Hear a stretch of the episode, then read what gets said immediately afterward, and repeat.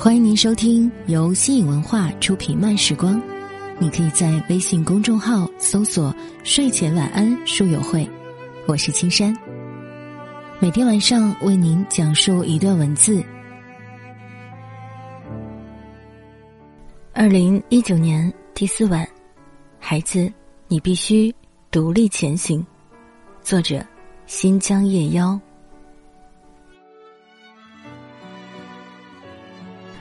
都说给孩子起个贱名字容易养活，我不是个迷信的人，但是面对孩子的事情上，我愿意相信任何福气的说法。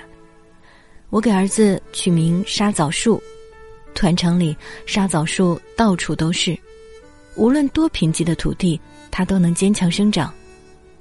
我希望儿子像沙枣树一样倔强、顽强。我现在仍然清楚的记得，一九八三年四月九号星期六这一天。初春的风带着微微寒意，林间的小草已经迫不及待的探出了头。那天有着很好的阳光，一切都带着无限希望。我在地里干活，为春耕做准备。我正想着沙枣树一桩桩逗笑的事情。一个人远远的朝我跑来，一边跑一边喊：“出事了！出事了！沙枣树出事儿了！”我心头猛地一紧。那人跑到我跟前，喘着粗气告诉我说：“沙枣树被高压电打了，快去医院看吧。”我一屁股坐在地上，像遭了雷击一样。反应过来后，我发疯似的朝出事的地方跑，泪水泉水般的汹涌而出。我的沙枣树呀！到医院的时候，丈夫倚在病床前，双眼红红的。沙枣树躺在病床上，紧闭着双眼，一动也不动。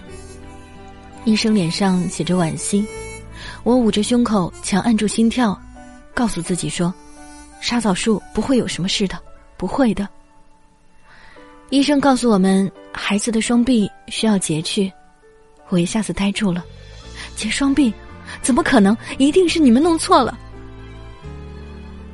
我扑上去抱着沙枣树，我不相信，我的沙枣树聪明可爱，健康活泼，就算他的胳膊出了毛病，也不可能要截去双臂。我不相信，我要去乌鲁木齐查，去北京查。第三天，我们夫妇和医生一起开会，医生说，沙枣树的双臂已经腐烂了。要尽快切除，否则会感染其他部位。在手术协议上签完字，我就昏了过去。第六天做的手术，在沙枣树被推进手术室的那一刻，我的泪水又涌了出来。丈夫哽咽的说：“等沙枣树醒来，我们要笑，不能在孩子面前哭。”我紧紧握着老公的手，失声痛哭。我感到体内的血像是被抽干了，心像一块碎玻璃一样刺生生的痛。如果可以交换，我愿意把我的双臂换给孩子。他没有双臂，怎么吃饭？怎么牵我的手？怎么抚爱他心爱的小狗？泪水在我脸上疯狂的流着，除了哭，我不知道还能怎样。他还不到四岁啊，人生才刚刚开始，难道就这样了吗？这一切都是真的吗？沙枣树睁开双眼的那一刻，我和老公赶紧他，他对自己空荡的双肩还没有强烈的意识。他好奇的问医生：“叔叔，你把我的胳膊拔掉了吗？”医生说：“是啊，你的胳膊没了，会害怕吗？”沙枣树脖子一挺说：“不怕。”老师说了，牙齿掉了会再长出来，我的胳膊也能再长出来的。病房一下子安静下来，我的心如刀绞般，像是有人拿着刀一片一片的在拉割。医生说，现在孩子还小，还没有行动意识，要趁着幼儿期加强孩子用脚练习。没有双臂就得用双脚，我暗暗发誓。沙枣树，妈妈一定让你像正常孩子那样长大。四月二十二号是沙枣树四周岁的生日，老公得知露天电影院要放映一部叫《点子》的电影，说是特别适合沙枣树看。沙枣树第一次看电影，一路上欢呼雀跃。电影很感人，点子是先天性残疾，生下来就没有双臂。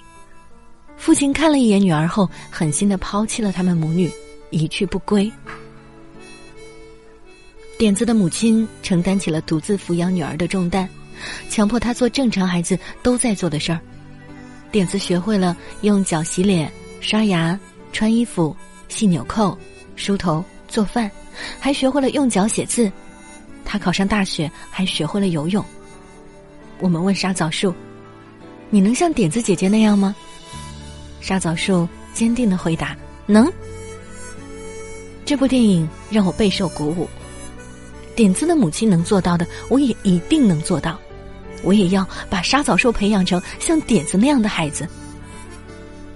回到家，我们便展开对沙枣树的用脚训练。老公买回很多粉笔。让沙枣树用脚趾夹着，朝铁皮火墙上写数字和字母。开始，他总是夹不稳粉笔，写的数字也是歪歪斜斜。脚抬一会儿，他就累得满头是汗。有时候我会抓到他偷懒，骂他，他调皮的笑，天真的对我说：“妈，等我的胳膊长出来，我还得用手写字呢。”沙枣树五岁的时候，已经能用脚熟练的夹起很多东西，能用脚灵活的翻看动画书，还学会用嘴咬着钥匙开房门。拼音汉字书写的中规中矩，家里的砖地、火墙就是他的作业本。他还是那么爱笑，他喜欢且期待春天。他说：“妈妈，春天树发芽了，我的胳膊也会发芽的。”对不对？偶尔他会忧伤，妈妈，我的胳膊怎么还没长出来？是不是还要等下一个春天呢？每一次他的问话都令我的心痛了又痛。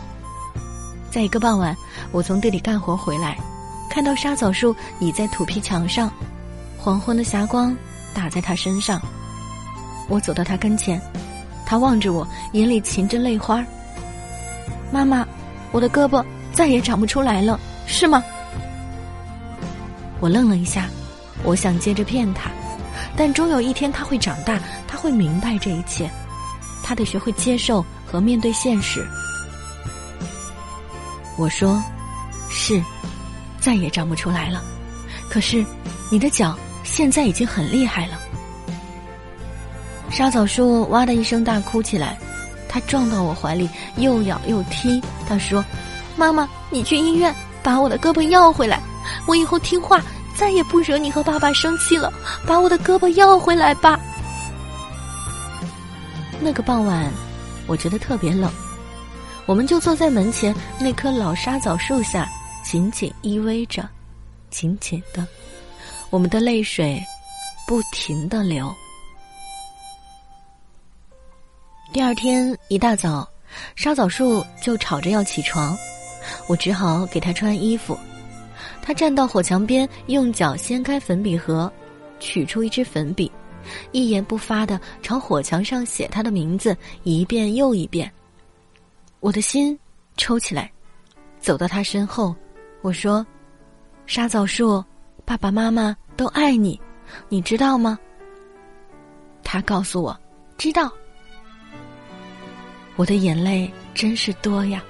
我哭着告诉他：“沙枣树，无论以后爸爸妈妈怎么对你，你要知道，我们都是爱你的。”他说：“知道。”我的孩子，什么都回答，就是不回头看我。我难过的不知道怎么办好。换个话题，我问他说：“你爱爸爸妈妈吗？”这一次。他转过头来，清清楚楚的说：“爱。”沙枣树到了上小学的年龄，我带他去学校报道。校长婉转的说：“你们家到学校有两公里路，就是健康的孩子上学，父母也会不放心。何况是没有胳膊呢，在学校大小便什么的也不方便，没有手，连书都没法拿。我小声的哀求校长说：“收下他吧，我可以送他上学，接他放学，他很聪明的。”我还特意带来了一本书，放到地上说：“沙枣树，你翻给校长看。”沙枣树脱掉右鞋，把那本书一页一页的翻开，最后他用脚趾夹起一块小石头，在地上写字，一边写一边说。你让我上学吧，我的脚可厉害了。沙枣树灵活的双脚让在场的所有老师刮目相看，他顺利的报到入了学。令我欣慰和骄傲的是，沙枣树的学习成绩一直在班里名列前茅。我每天早上送他上学，放学的时候再去接他，但是老公不愿意，他说。我们能这样接送他到小学、中学，能接送他一辈子吗？我明白这个道理，可就是放心不下。在老公的一再坚持下，我只好把照顾沙枣树的任务交给女儿。遇到恶劣天气时，再去接送他。有一次下冰雹，指甲盖般大小的冰雹密密麻麻的砸下来。我打着伞去学校接沙枣树放学，在学校门口，沙枣树示意我背他。我说：“沙枣树，今天你得自己走回家。”可是妈妈下着冰雹呀，你要我自己回家的话，那你来学校干嘛？他倔强的站在校门口，等着我弯下腰背他。我咬咬牙，学着电影点子中的母亲那样发狠：“不要以为你没有双臂就有权利依赖我。”你的路必须自己走，你愿意待在那里，你就待着好了。我打着伞，泪流满面的往前走，不回头看他一眼。沙枣树踉踉跄跄的跟上来，走了一会儿，他哭喊：“妈妈，帮我打伞吧，冰雹砸得我很痛。”我强忍着不理他，他一路哭着跟我回到家。他的头上被砸出了小包，我板着脸给他换衣服，他一句话就把我的心击碎了。妈妈，我知道你是故意的，你放心，以后我自己上学。沙枣树从此自己上学放学，连姐姐的照顾也不要。到他上高中的时候，他已经学会用脚洗脸、刷牙、穿衣服、系纽扣、梳头、做饭。二零零八年四月二十二日是沙枣树二十九岁的生日，沙枣树的媳妇儿做了丰盛的饭菜，我和老公刚推开他家的门，沙枣树正在逗他一岁的女儿，我的小孙女正在学走路，她一手抓着沙发套，一手伸向沙枣树，眼神里全是恐惧。沙枣树蹲在他面前，鼓励他说：“来到爸爸这里来，不怕，爸爸在这里。”小家伙信任的迈开步子，跌跌撞撞的扑到沙枣树怀里，一把搂住他的脖子，咯咯的笑着。我坐在沙发上看着这一幕，笑着笑着，很多年没有流过的眼泪就蹦出来了。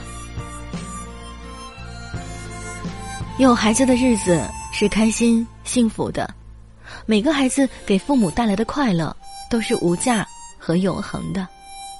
今年。我五十七岁，现在回想起和沙枣树一起成长的那段岁月，我仍然有一种从心底涌出来的温柔，那是一种能让钢铁融化的温柔。